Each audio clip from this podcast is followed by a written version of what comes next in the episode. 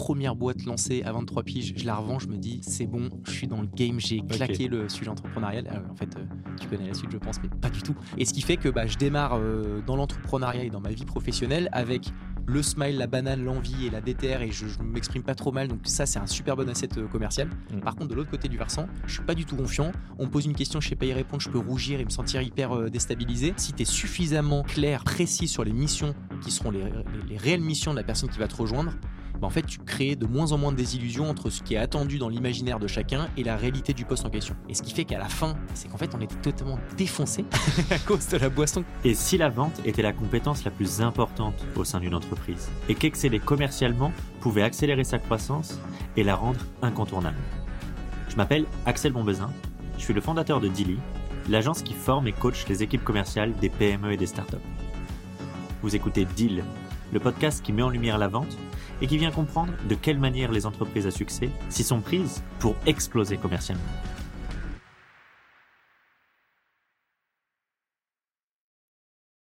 Salut Harold, merci d'être avec nous aujourd'hui. Salut Axel, ça Comment va ça va? Bah écoute, je suis très content, très fatigué, je crois que ça se voit, mais Ah ouais? euh, je suis très content d'être avec toi. Eh ben écoute, on est ravis en tout cas de de pouvoir t'accueillir sur le podcast.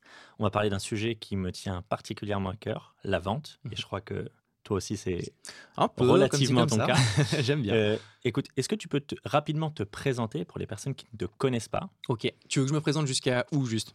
Euh, Je Euh, commence. bah, écoute, tu fais jusque où tu veux. Bonjour. non, tu, non en global, si je peux dire, qu'est-ce que tu fais aujourd'hui, qui tu es? Ok, ça marche. Euh, du coup, bah, je m'appelle Harold, j'ai Yes. 30 ans, je suis le CEO et fondateur d'une agence de création de contenu qui s'appelle Com. Euh, donc, on crée du contenu pour plein de plein de- d'annonceurs et d'agences, donc que ce soit des, euh, des, contenus photos, vidéos, des spots digitaux, des spots télé, etc. C'est une boîte que j'ai lancée avec Flo, mon associé et cofondateur, il y a maintenant 3 ans et demi.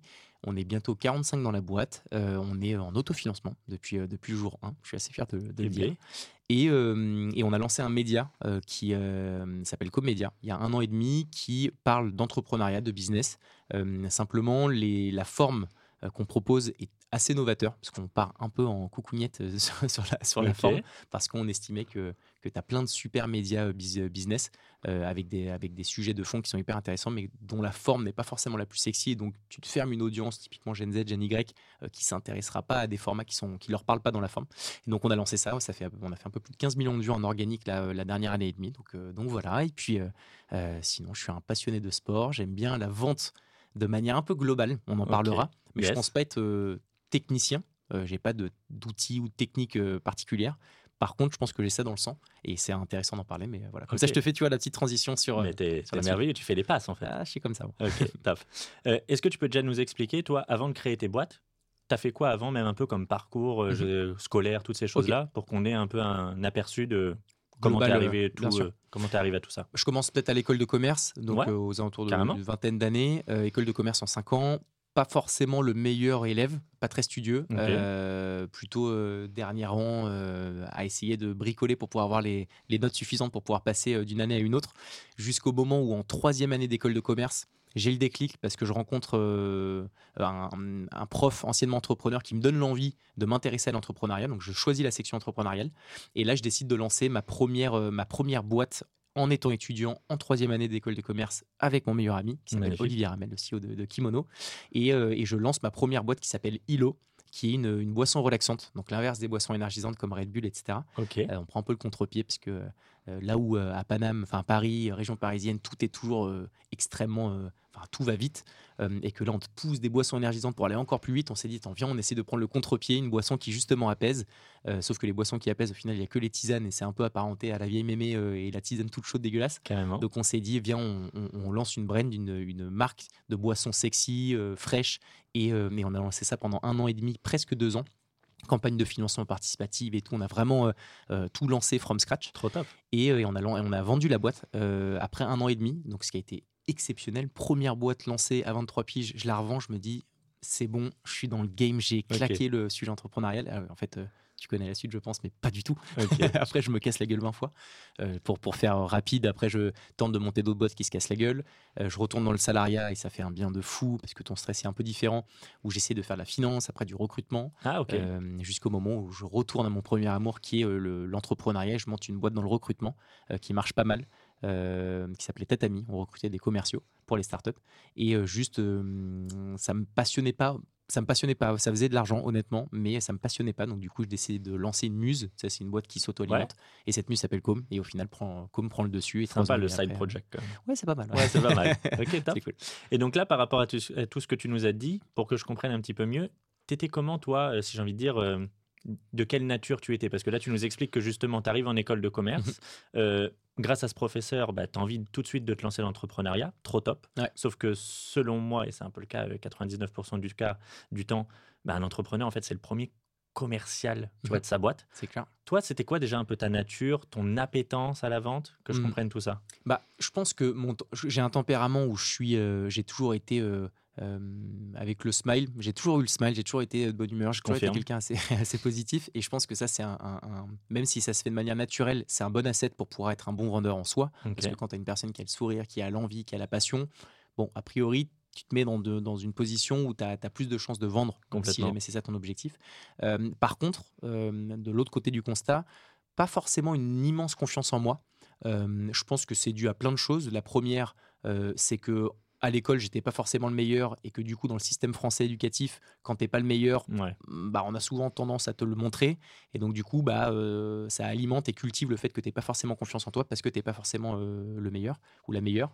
Euh, le deuxième point, c'est que mon, je, moi, je suis né dans une famille extrêmement aimante. Euh, mais surtout d'un champion du monde, il me semble. Et d'un champion du monde euh, olympique. Mon père donc, euh, était champion olympique d'escrime. et donc ça, ça m'a mis une certaine forme de pression aussi parce que quand tu as ton père qui est champion olympique, sportif, alors malgré, enfin bien que plutôt, encore une fois, j'ai eu les meilleurs parents du monde, j'ai les meilleurs parents du monde avec tout l'amour qu'on veut, etc. Enfin c'est un truc de ouf. Moi je suis un, vrai fils à papa, je vois tout le temps, vraiment à fond.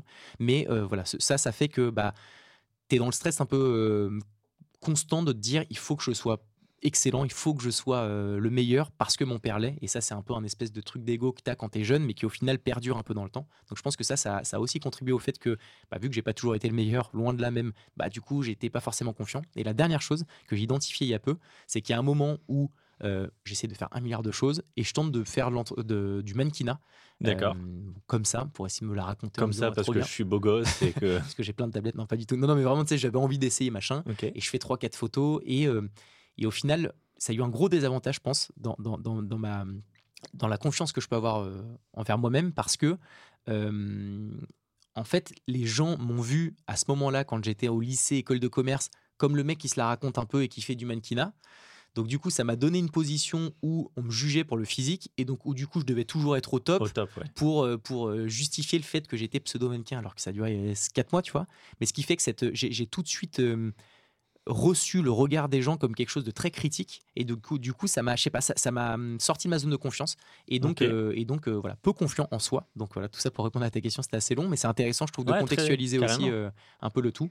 Et ce qui fait que bah, je démarre dans l'entrepreneuriat et dans ma vie professionnelle avec le smile, la banane, l'envie et la déterre, et je, ne m'exprime pas trop mal. Donc ça, c'est un super bon asset euh, commercial. Mm. Par contre, de l'autre côté du versant, je suis pas du tout confiant. On me pose une question, je sais pas y répondre, je peux rougir et me sentir hyper euh, déstabilisé. Ce qui fait qu'il y avait de l'avantage et de l'inconvénient, et, euh, ça a aussi justifié, expliqué pas mal de décisions que j'ai pu prendre tout au long de ma, micro-carrière entrepreneuriale. Voilà. Ok, bah, intéressant parce qu'il y a quand même eu un gros travail là-dessus parce que le côté manque de confiance, en tout cas, on ne le perçoit pas au premier mm. abord quand on te rencontre. Donc c'est intéressant. Toi, tu nous expliques, 23 ans, c'est ça que tu crées donc ta première boîte? C'est ça. Comment ça se passe? C'est-à-dire comment vous monétisez tout ça? Je suppose qu'avec euh, Olivier, donc ton meilleur pote, bah, vous êtes les premiers commerciaux. Ouais, Explique-nous un peu comment ça se passe déjà. Eh ben, donc d'abord, on lance une campagne de financement participatif, donc le crowdfunding. Donc on lève suffisamment de pépettes pour pouvoir enclencher et amorcer le, lancement d'un produit. Parce que quand c'est physique, tout de suite, tu as, des, des coûts au démarrage, à l'inverse du service. Euh, et le premier commercial, c'est donc nous, effectivement, les deux entrepreneurs. Et euh, au démarrage, c'était, on avait une logique de, de DNVB, donc c'est-à-dire de ne vendre uniquement que sur notre site internet. Et donc pour ça, c'était de faire de la com, c'était en parler à nos réseaux proches, donc euh, quasiment de la love money, tu vois, c'est vraiment on va vendre aux proches, aux amis d'amis, etc. Donc là, c'était assez facile d'opérer et de, mettre en place un peu notre, notre commercial euh, de manière assez, assez évidente et simple. Là où on a tout de suite senti que c'était euh, c'était euh, c'était autre chose, c'est quand tu dois euh, aller vendre dans la grande distribution, parce que ça a été l'enjeu qu'on avait, c'était de nous dire on passe de DNVB à produits physiques qu'on vend en grande surface. Et donc là, en fait, ton, ton côté sales, tu as la banane, tu es le jeune, c'est plus du tout le même game. Et c'est intéressant parce que dans notre repositionnement de com aujourd'hui, j'ai un peu ce même sentiment de on a su craquer le côté très cool, très facile à la vente du démarrage, mais quand tu es sur des autres échelles, sur des games qui sont beaucoup plus gros, ton smile, c'est bien, mais c'est plus du tout suffisant. ouais, ça fait plus le taf. Quoi. Exactement. Et c'est l'une des raisons d'ailleurs pour, laquelle on a, on a revendu, euh, revendu Hilo, pardon, euh, parce qu'on sentait que c'était trop gros pour nous, et surtout la grande distrib, et qu'on a eu une opportunité à un bon moment aussi de pouvoir vendre. Alors encore une fois, c'est pas des centaines de millions d'euros, loin de là. Non, non, c'est juste 15-20. millions bien sûr. Mais euh, non, non, voilà. Donc, euh, bref, tout ça pour te dire que sales un petit peu au démarrage, mais le moment où ça a pris trop d'ampleur, on s'est rendu compte qu'on n'était pas à la hauteur. Vraiment. Ok, ok, super. Et, est-ce que tu aurais une anecdote liée à la vente que tu aurais pu avoir euh, en tant que, que salarié, en tant que dans tes différentes entreprises? Comment Est-ce que tu as une anecdote? Ça peut être drôle ou pas, sans que ce soit forcément ah, un truc. Il faudrait même que ça soit ah, drôle, s'il te bah. Parce que celui-là, il va être découpé et repris sur tous les, les réseaux. Sur tous les réseaux en Reels avec des gros sous-titres. Alors. Bonjour, donc oui, j'ai une anecdote. ok. Non, euh, vraiment l'anecdote, est-ce que tu en as une qui te vient en tête, vraiment le truc euh, assez rigolo sur la vente? J'en ai une marrante. En gros, avec Olivier, donc, euh, qui est mon ancien associé pour ILO, boisson relaxante, on, décide, on a un contrat potentiel pour vendre, je sais plus combien de canettes, mais un bon paquet de canettes. donc pour nous, c'était génial. Et c'est à une heure et demie de Paris. on se déplace en physique. Donc en fait, le but, c'est de faire de la démonstration, de montrer le produit, de les faire goûter, etc. Sauf que quand on arrive, on voit qu'il y a une, je crois, une vingtaine de personnes. Donc on dit putain, on était deux, 23 ans, etc. Et donc en fait, pendant quasiment toute une après-midi, 4 heures, on fait goûter les produits à chacune des personnes. Ils nous regoûtent. Ils disent oui, mais attendez, peut-être que si, ce serait, ce serait peut-être mieux comme ça, ou peut-être que vous pouvez lancer tel type euh, de, de goût, etc. Donc en fait, on boit notre canette une fois, deux fois, trois fois, cinq fois, dix fois, quinze fois.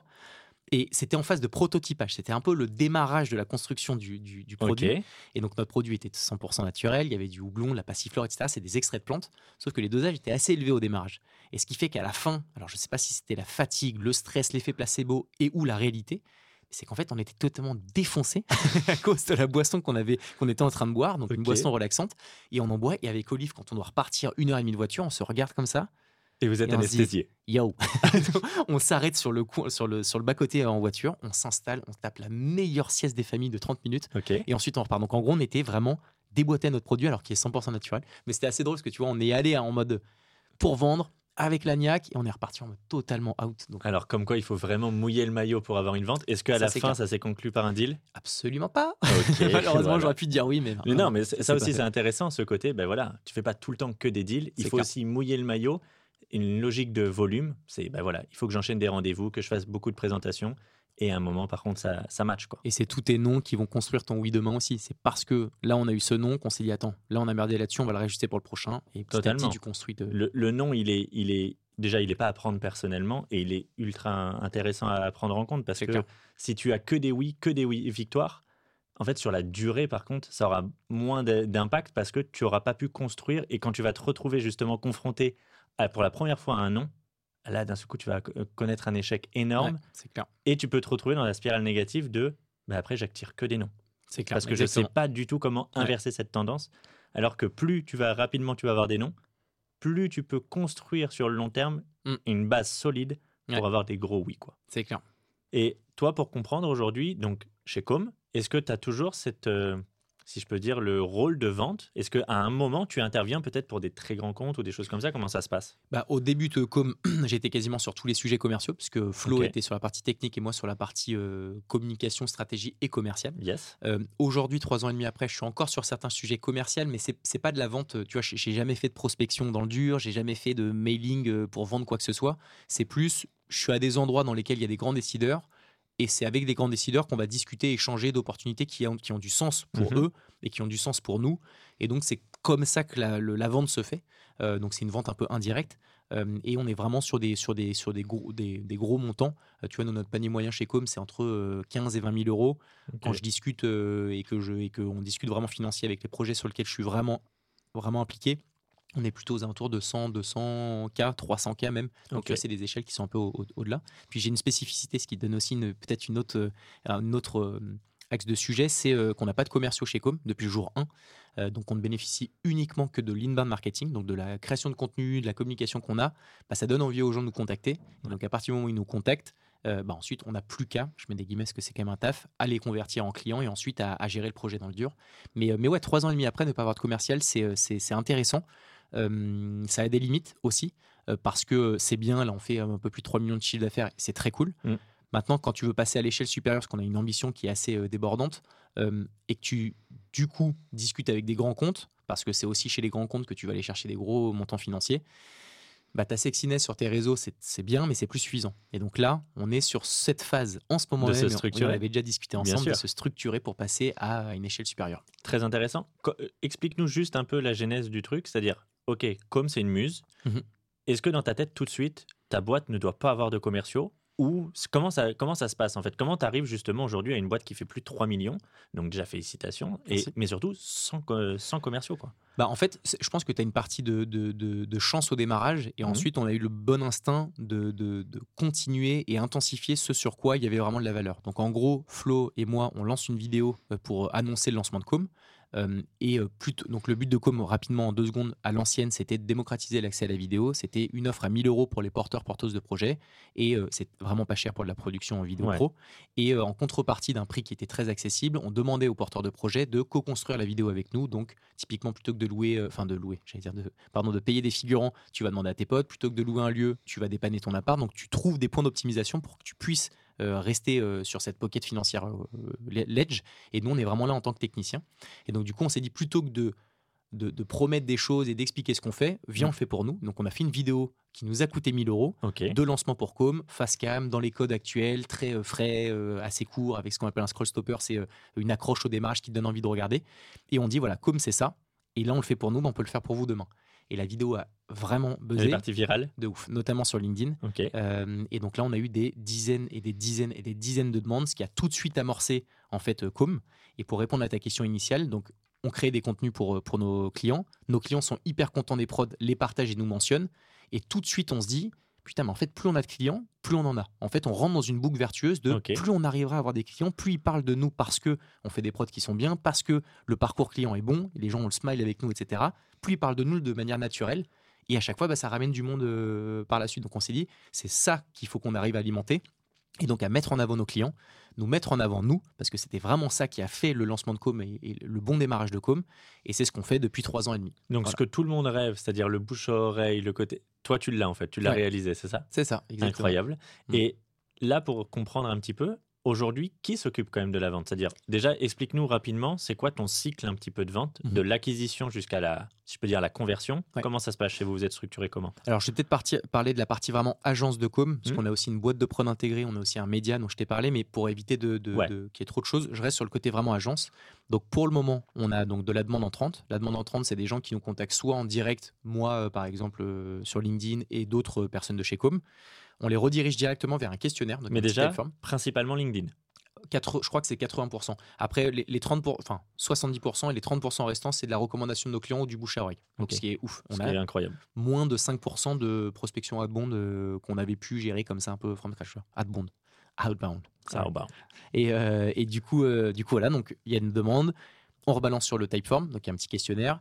On demande des questions un peu euh, standards, mais qui nous permettent de pouvoir commencer à travailler sur le projet. C'est euh, euh, le timing, la durée, pourquoi tu fais une vidéo, ton budget, etc. À partir du moment où cette réponse au questionnaire a été, faite, on va, les directeurs de pôle, demander à un chef de projet de prendre la main sur ce prospect.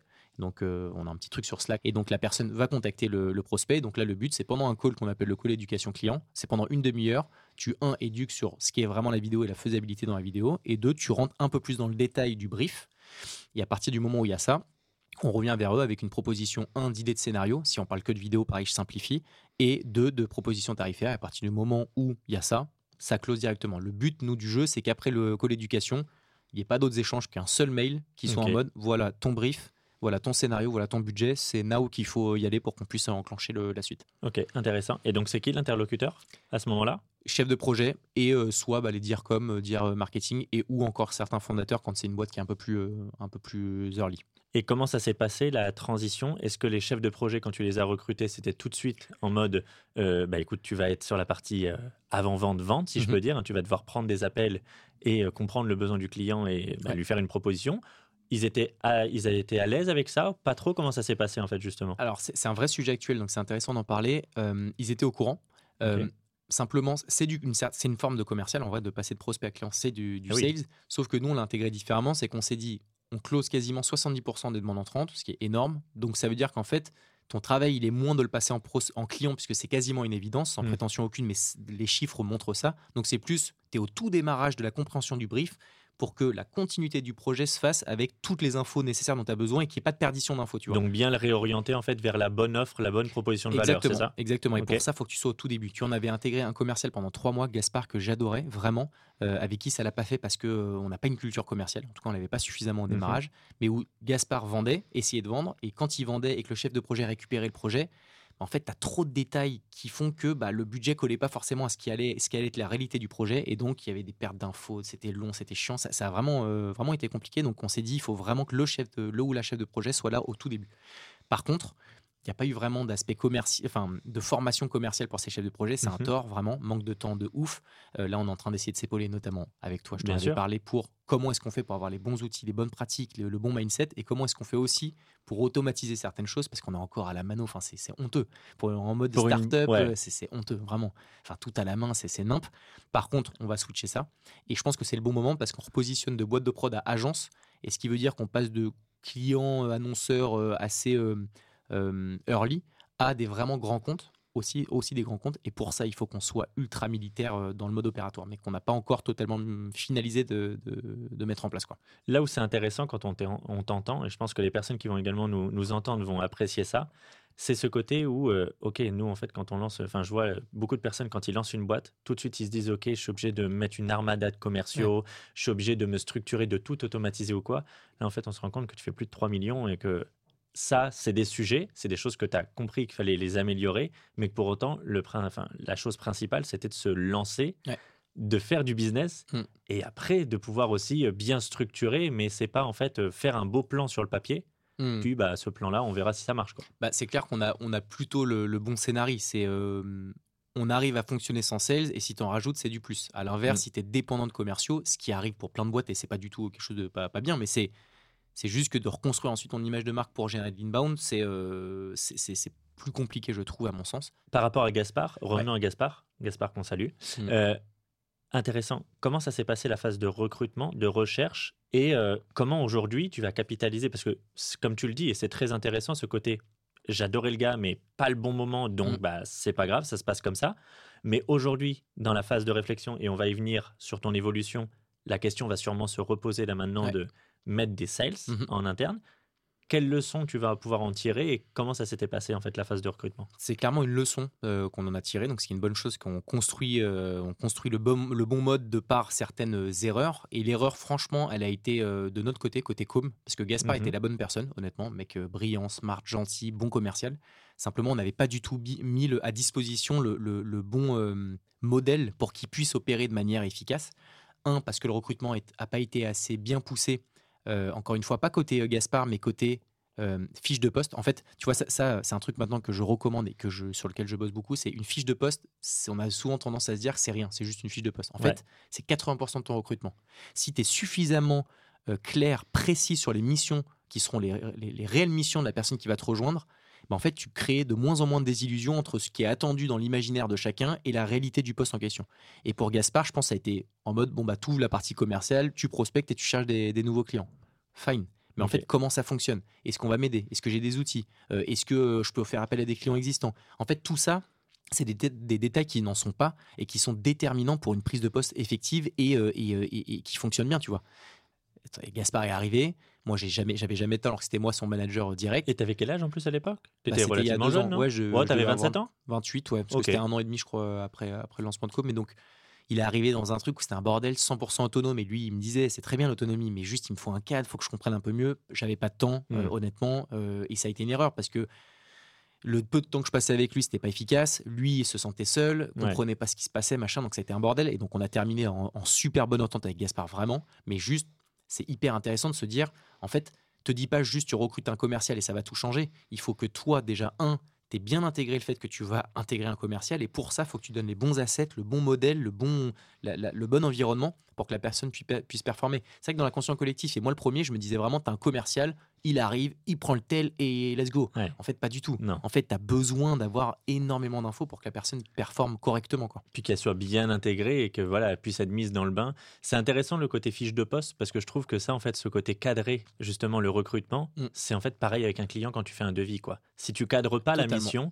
c'est la même chose. Ce côté, euh, bon, ok, tu vas aller rechercher les clients, tu vas faire ceci, tu vas faire cela. Ah ouais, mais moi, je pensais pas à ça. Ou bah, comment je fais dans ce cas-là?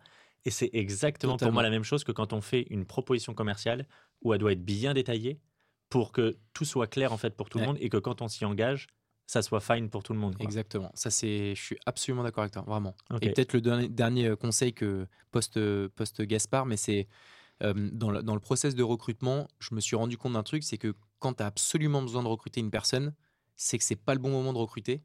Je m'explique. Tu trouveras toujours les meilleures raisons du monde pour te dire c'est la bonne personne. Parce que comme tu as un besoin qui est urgent et, vraiment euh, actuel, mmh tu vas dire oui mais non mais c'est bon, lui il est bien parce que regarde il a fait ci, il a fait ça. Tu vas te donner dans ton inconscient toutes les raisons de te dire c'est la bonne personne parce que putain, tu as, des timings à respecter, tu as des budgets à, à, trouver, etc. Alors que si jamais tu te mets dans un modèle où soit tu ne recrutes pas toi parce que c'est toi qui es dans l'urgence, donc tu vas laisser les gens recruter pour toi parce que eux ont un œil très très euh, objectif, et ou de recruter à des moments où tu n'en as pas forcément la nécessité urgente, c'est les bons moments pour recruter. Parce qu'encore une fois, quand c'est dans l'urgence, tu as tendance à, rusher et à donner toutes les raisons de recruter n'importe quelle personne parce que ce sera forcément la bonne, parce qu'en fait, tu es, dans la merde. Donc euh, voilà, c'était moins par rapport à Gaspard, qui c'est pas le cas d'usage, mais ça me fait penser à, à ça. intéressant. Comment ça va se passer alors aujourd'hui pour les recrutements? C'est-à-dire que, comme tu expliquais, la notion d'objectivité également, tu vas faire intervenir d'autres personnes ou comment ça se passe par exemple dans, en ce moment pour les recrutements euh, et comment tu envisages peut-être euh, des futurs recrutements de commerciaux? Bah, Déjà, on va structurer l'existant, ça je t'en avais parlé, c'est comment est-ce qu'on automatise l'existant, comment est-ce qu'on va former les chefs de projet à vraiment devenir des sales, parce qu'il faut, faut des gens qui viennent nous aider pour. Donc toi déjà dans ta logique, si je me permets de te couper, c'est-à-dire que on va, on, tu fais monter en compétence tes équipes parce que tu veux que ça reste ton noyau dur pour la vente. Ouais, c'est surtout que s'ils font 10, en étant formés, ils peuvent peut-être faire 15. Et donc ça, c'est la base. Donc euh, déjà, euh, bossons l'existant qui est déjà positif et bon pour l'optimiser. Et ensuite, ça va être recruter des commerciaux cette année. Je pense que je vais me faire accompagner de cabinet de recrutement, honnêtement. Euh, parce que ça prend un temps de ouf. Je sais la valeur d'un cabinet de recrutement pour avoir monté un cabinet de recrutement. Ça coûte cher, mais en vrai de vrai, la bonne personne au bon endroit, ça vaut beaucoup, beaucoup de sous. et, la mauvaise personne au mauvais moment beaucoup, coûte beaucoup, beaucoup. Ça, c'est un truc de ouf. Donc, je pense que je vais faire ça et je vais aussi, et là, c'est le bon moment pour moi, parce que comme tu le sais aussi, mais je vais avoir une bras droit qui me rejoint, Tiara, euh, qui va m'aider sur, euh, sur tous les sujets. On a aussi euh, le recrutement du CEO, d'un CEO qui va prendre vraiment la direction générale opérationnelle de Com. Donc le temps que je vais pouvoir me libérer, c'est du temps sur lequel je vais pouvoir me poser typiquement sur OK. Comment est-ce qu'on envisage la stratégie commerciale? Comment est-ce qu'on met en place tout ce qu'il faut pour que les bonnes recrues arrivent et soient encore une fois hyper efficaces? Donc, donc pour, pour revenir à ta question, c'est un m'aider de cabinet de recrutement. Euh, faire jouer mon réseau aussi pour avoir les meilleurs sales, des profils seniors aussi. Euh, je me rends compte que euh, les jeunes, c'est extraordinaire parce qu'il y a plein de créativité. Il y a, franchement, on a des machines de guerre qui ont 20 ans chez comme vraiment, c'est un truc de ouf. Mais sur les postes structurés, structurants, qui ont besoin d'avoir vraiment un œil un peu intrapreneurial, puisque tu ouvres une branche, il faut de la seniorité. Et il faut payer, vraiment. Ça, c'est un truc, je te jure, si demain je relance une boîte, je me dis, plutôt que de prendre parfois cinq personnes, euh, un peu que tu bricoles au premier salaire, tu en prends une seule, tu vas payer cinq fois le prix, mais par contre, euh, qui pour structurer des pôles est beaucoup plus efficace. Et ça, vraiment, euh, on l'entend partout. Moi, je l'entendais, je me disais, oui, oui, mais c'est que pour les autres, c'est pas pour moi. En fait, c'est une réalité, vraiment. Intéressant cette notion de, tu viens d'en parler, intrapreneurial où en fait euh, bah, tu recrutes une personne qui doit être son mini chef d'entreprise, quoi, parce qu'il gère un, mini pôle, donc il doit être autonome. Comment ça va se passer, toi, d'un point de vue peut-être euh, rémunération? Comment tu vois la chose? Est-ce que tes équipes, par exemple, elles sont je sais pas, incentiver sur euh, des objectifs? Comment ça se passe? Alors, ils le sont pas pour le moment. on a une, des primes que je donne comme ça, euh, de temps en temps, parce qu'on a fait des beaux mois, parce qu'on a fait des beaux trimestres. Ouais, je me lève le matin, je fais aller, c'est parti. Allez. Non, mais tu vois, il y, a des fois où vraiment tout le monde s'est pris un ticket, 3, 400, 400 euros, etc. Et euh, quand tu es 40, bon, c'est quand même un billet. Oui, ça fait un billet. Parce qu'on a une. Voilà, parce que, parce que ça fonctionne bien. Mais là, j'ai envie de la jouer différemment. J'ai envie de déjà, un, d'avoir des OKR, donc des, objectifs tangibles beaucoup plus précis par entité. Tu sois monteur, chef de projet, créa, peu importe, faut des OKR pour que tu comprennes ce que tu es réellement à faire. Surtout que euh, notre logique, elle est dans la logique de responsabilisation. Les gens de Com, chez Com, viennent que le lundi en présentiel dans les bureaux. En tout cas, ils sont obligés de venir le lundi. À partir du mardi, ils bossent d'où ils veulent, d'où ils veulent, pardon. Donc cette logique d'OKR, elle a tout son sens. C'est que tu bosses. de- moi, j'en ai, j'en ai rien à foutre que tu bosses de ton lit de, de- de Picardie, de, face à la plage ou au bureau. Tant que le travail est Tant fait, que ton taf est fait, tu le fais. c'est intéressant cette vision. Mais pour ça, il faut rajouter une brique que j'avais pas, c'est mettre des OKR. Pour que ce soit, en fait, concret pour tout le monde. Parce que tu en as plein qui se disent, mais je fais mon taf. Oui, mais en fait, c'est pas suffisant. Ok, mais pourquoi? Et donc, si jamais tu as un OKR, là, tu as le pourquoi. Tu peux répondre au pourquoi. Est-ce que tu pourrais nous expliquer la notion alors d'OKR Il me semble que ça fonctionne au trimestre, c'est Ouais. comme ça. Euh, Pour les personnes qui peuvent nous écouter et qui ne connaissent pas, Bien sûr. c'est quoi un OKR? Alors, un OKR, c'est, j'ai, même plus le. Le, ouais, ça doit être Objectif, euh, key euh, result. Ouais, c'est ça, exactement. Et, euh, et en gros, c'est comment est-ce que tu détermines une liste d'objectifs très tangibles. Pour le commercial, c'est assez simple. Ça Mhm. peut être, je te dis n'importe quoi. Euh, il faut que tu fasses euh, 100 000 euros de chiffre d'affaires par mois. Il faut que tu aies à minima fait 50% de marge brute. Je te dis n'importe Ouais, bien sûr. c'est à peu près ça, mais euh, 50% de marge brute. Il faut que tu aies pris 4 rendez-vous avec des gros comptes, machin. Donc voilà, tu as, ton listing. Tu sais qu'au mois, c'est ton, ton guide. D'accord. Tu le fasses en 2 heures par jour ou en 25. C'est à toi de, te démerder. À et la tu fin, c'est sur Voilà. ça que tu seras en gros euh, noté. Quoi. Exactement, on se voit à la fin du trimestre. Ça, ça va, ça, ça va pas, ça, ça, ça va pas, ça, ça va parfaitement. Comment on fait pour que ça aille mieux demain? Tu as des objectifs, tu te faisais 2000 euros de prime, bah, tu n'auras que 1000 parce que tu as eu que 50%, je te dis n'importe quoi. Ou à l'inverse, tu as fait 200%, bon, bah, tu prends encore plus. Et c'est vraiment ça que je veux instaurer et, et vraiment cultiver euh, ça chez Com parce que au final, on est des créatifs. Nous, on est des, on est des artistes en vrai. On crée des contenus, on n'a pas de trucs scalables, on peut pas vendre, on vend pas un logiciel qui est Ouais, toujours le même sûr. à tout le monde. Nous, c'est une vidéo, c'est à chaque fois un peu de chacun qui- qu'on qu'on vend et qu'on met dedans. Donc moi, je dois essayer de jongler entre des créatifs qu'il faut faire kiffer parce qu'ils font ces métiers, parce qu'ils aiment ce Ils qu'ils font, ouais. qu'ils ont besoin de, de cultiver ça. Gestion d'une croissance de boîte, donc de marge, donc de finances, donc parfois faire des concessions en disant attends, là tu veux mettre une lumière qui va être encore plus belle, mais là tu bouffes la marge, c'est mort. Et bah faut que le client soit content parce que le rendu sera bien, mais dans les marges, que nos, nos- nos personnes en interne soient contents parce qu'ils sont créa et que c'est ce qui Ah, bien les sûr. anime. Donc tout ça, c'est l'environnement que j'ai et j'ai besoin de les rendre un petit peu plus sales dans l'approche en se disant ok je comprends qu'il y a des objectifs je comprends qu'il faut qu'il y ait de l'oseille je comprends qu'il faut tu vois et ça ça passe par, un- par de la communication par par Ouais. l'éducation euh, de, de- des, des gens de com tu vois. Ok. donc, euh, donc ça va être le gros gros enjeu de 2023 Et les OKR, toi, ça fait longtemps que tu fonctionnes avec ça ou pas du tout? Non non j'ai mis en place des OKR que avec les directeurs de pôle. A- il y en a six. Euh, et je l'ai mis en place euh, ça fait je crois 5, 4 ou 5 mois. Je les suis pas vraiment parce que j'ai pas de temps. Euh, le COO qui va nous rejoindre demain va vraiment euh, suivre ça de manière très très précise et, et c'est mieux tu vois parce que j'ai plein de head off on pourrait se dire c'est cool il les suit pas euh, génial. En fait c'est limite pire. Moi il y a des head off qui me disent mais attends on s'est donné ça là euh, est-ce qu'on peut faire un point pour euh, checker que ce soit bien ou pas? Et au final, je le fais qu'à moitié, donc Hmm. c'est pas efficace. Donc voilà, cette année, je m'engage sur ce podcast à ce que cette année, j'ai des OKR précis, tangibles, qu'on suit, et comme ça au moins ça donne de la visibilité à tout le monde. Et je le recommande à n'importe quelle personne de mettre des OKR dès le début de ses lancements d'activité, franchement. Et toutes tes équipes viennent d'entendre ça, donc c'est sûr, c'est acté, il s'est engagé. quoi. Ouais, Il n'y a pas le choix. Ok, je vous top. aime. d'ailleurs. Ouais. Euh, par curiosité, comment ça se passe? Avant qu'on parle un petit peu de l'après, là, comment tu envisages maintenant la croissance Mm. euh, de Com Vous avez des petits rituels euh, en, en termes de vente? Comment ça se passe, par exemple, quand vous faites des super journées, des super semaines, des super mois, même si vous n'avez pas d'équipe commerciale? Hmm. Comment ça se passe après pour fédérer un peu tout ça et garder cette dynamique un peu de, bah, de croissance, de signer du contrat? Vous faites des restos, vous, euh, je sais pas, euh, vous avez un gros gong à l'intérieur de Com Comment ça se passe? Ça, c'est Kimono, ça, ils ont un gros gong. Euh, on a une channel Slack s'appelle Champagne, sur lequel on met euh, toutes les, euh, toutes les, tous les, les leads, enfin les, nouveaux clients qu'on a. Donc, on, euh, à chaque fois qu'il y en a un, on félicite aux yeux de tous et toutes le, sujet. On n'a pas, et c'est peut-être à tort, mais on n'a pas de rituel en mode genre, OK, on doit faire 100 ou à la fin du mois, on a fait 110, bravo les gars, on va tous kiffer et se faire un resto. Ok. En fait, de manière assez naturelle, tous les gens de com sont des potes, en vrai. Donc, il y a des cafés, des verres, des trucs qui se passent H24 De manière informelle, en fait. de ouf. Ok. Mais cette année, pareil, avec Tiara qui va nous rejoindre là bras droit, bravo, euh, elle va mettre en place ça. J'ai- on a besoin de, de- de standardiser, de, de, de créer des, des rituels, vraiment, c'est les bons termes. Tu closes un certain moment, un certain truc, tu as fait une super belle prod, bon bah on la montre. Ça, c'est ce qu'on fait par contre tous les euh, lundis matins, ça s'appelle le Monday Morning. On montre deux prods dont on est fier À, aux tout- yeux à de l'ensemble l'équipe, des à équipes. tout le monde pour que un on soit tenu à jour, deux qu'on explique voilà ça, ça s'est bien passé pour telle ou telle raison. Et, euh, et pour rendre fiers aussi les gens qui sont dessus parce que c'est une putain de fierté. Et euh, ça faut qu'on le mette en place aussi pour la partie commerciale euh, Ok. c'est assez tangible. Mais tu vois le gong Olive a eu l'idée, donc je peux pas lui piquer. Euh, mais ça aurait été stylé. Mais je vais trouver un, je vais trouver un espèce d'énorme buzzer. Mais je- tu vois, un- je savais même pas qu'Olivier il avait ça parce que moi je Ouais. pense à ça sur euh, la série Netflix sur l'agence immobilière. Je sais pas si, déjà, si tu l'as déjà vu, tu sais, l'immobilier de luxe, c'est une Ouais. famille en fait où ils font ça. Et justement, à chaque fois qu'ils signent un un deal, gong. ils Ouais. ont un gros gong. Mais ils ont copié Kimono apparemment, c'est pour ça. Ah, peut-être. euh, Olivier nous le dira, mais euh, non, mais tu vois, c'est intéressant d'avoir ce côté rituel, ce côté niaque où bah, tu as ce côté où tu.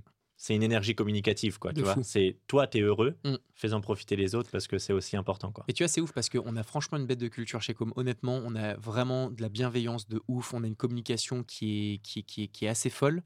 Mais en fait, ça- quand tu es à 40, ça suffit plus. Et, et tu vois, je commence à le sentir. Je te dis pas que maintenant, euh, il y, a des- il y a des dingueries, mais c'est juste que je me dis que ça, c'est l'environnement dans lequel tout le monde s'habitue. Et comme, même si c'est très bien, comme ça devient une habitude, bah, c'est quelque chose de normal. Et donc, ce qui fait que quand, à ces niveaux de boîte, je pense, il faut créer ces momentum assez particuliers, assez atypiques, qui sont le gong, qui sont le resto, qui sont le truc, parce que parce que parce que c'est hyper important et surtout quand tu as, quand des, des personnes qui ont 23, 24, 25 ans pour certains, euh, tu, tu choisis une boîte pour ça. Ce que Ouais, je dis totalement. toujours, c'est que tu vas dans une boîte pour le salaire, tu y restes pour toute la culture et tout ce qui est à côté. Et ça, c'est des détails qui n'en sont pas. C'est euh, tu es fier d'entendre le gong parce que c'est toi qui l'as fait devant tout le monde. Tu as ce ça. sujet un peu d'ego qui, est- qui, qui est alimenté, à cultiver. Et donc ça, c'est un truc que je dois mettre en place aussi.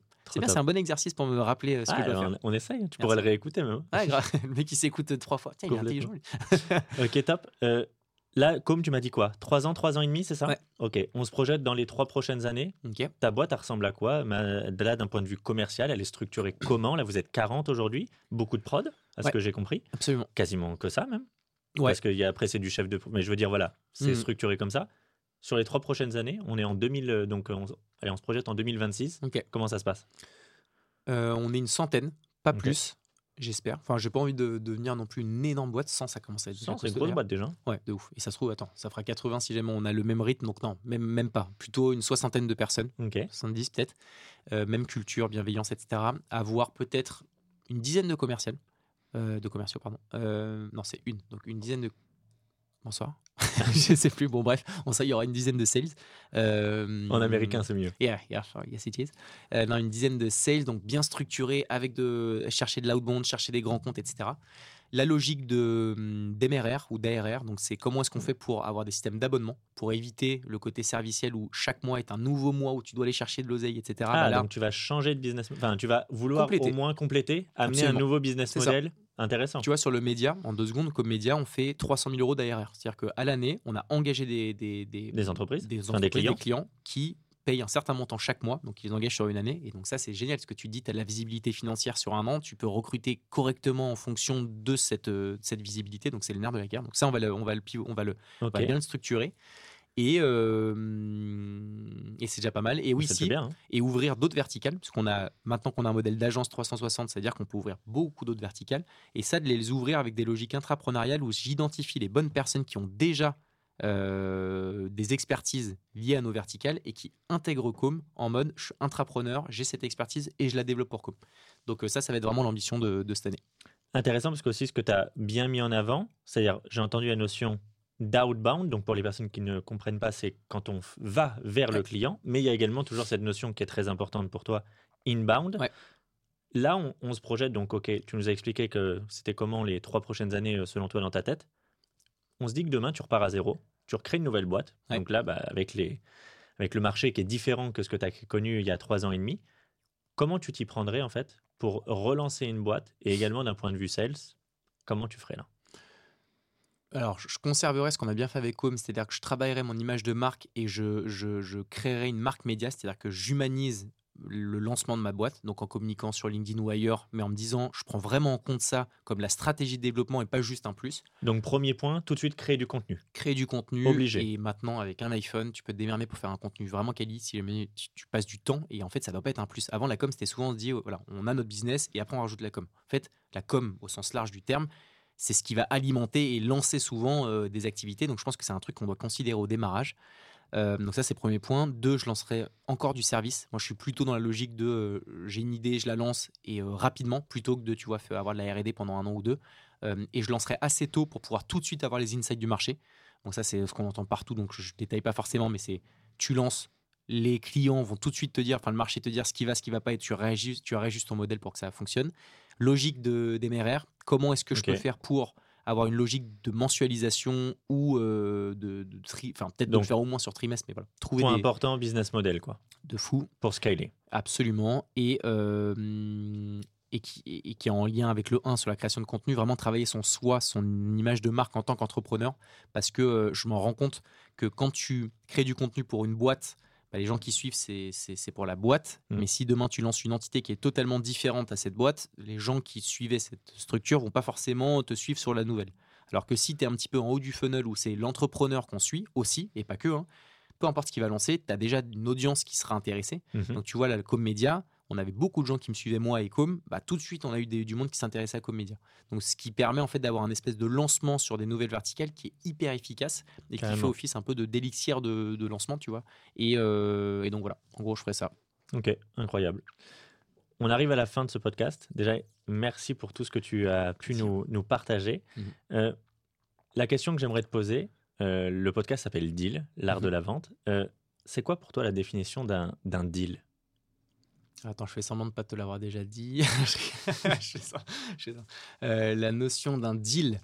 Pour moi, la notion d'un deal, c'est. euh, je vais être un peu vulgaire, excuse-moi, mais c'est en gros co- comment est-ce que euh, quand tu as une vente, donc quelqu'un vend et quelqu'un achète, comment est-ce que les deux personnes ne se sentent pas ba- baisées? Parce que tu as toujours. dans- je trouve que quand tu dis vente, tu as toujours l'impression que quand quelqu'un a vendu et que l'autre a acheté, il y en a un des deux qui s'est fait baiser, quoi qu'il arrive.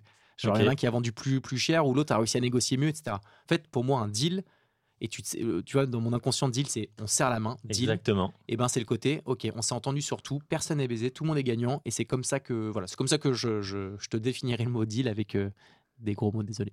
Bah écoute, merci Harold en tout cas de nous avoir partagé toutes ces infos. C'était super. Je suis sûr que les personnes qui nous ont écoutés ont, ont trouvé ça euh, bah, très enrichissant. Euh, D'ailleurs, je vous invite à, à vous abonner et à mettre 5 étoiles euh, sur le podcast pour profiter des prochains. Merci beaucoup, salut tout le monde, À très bientôt. ciao.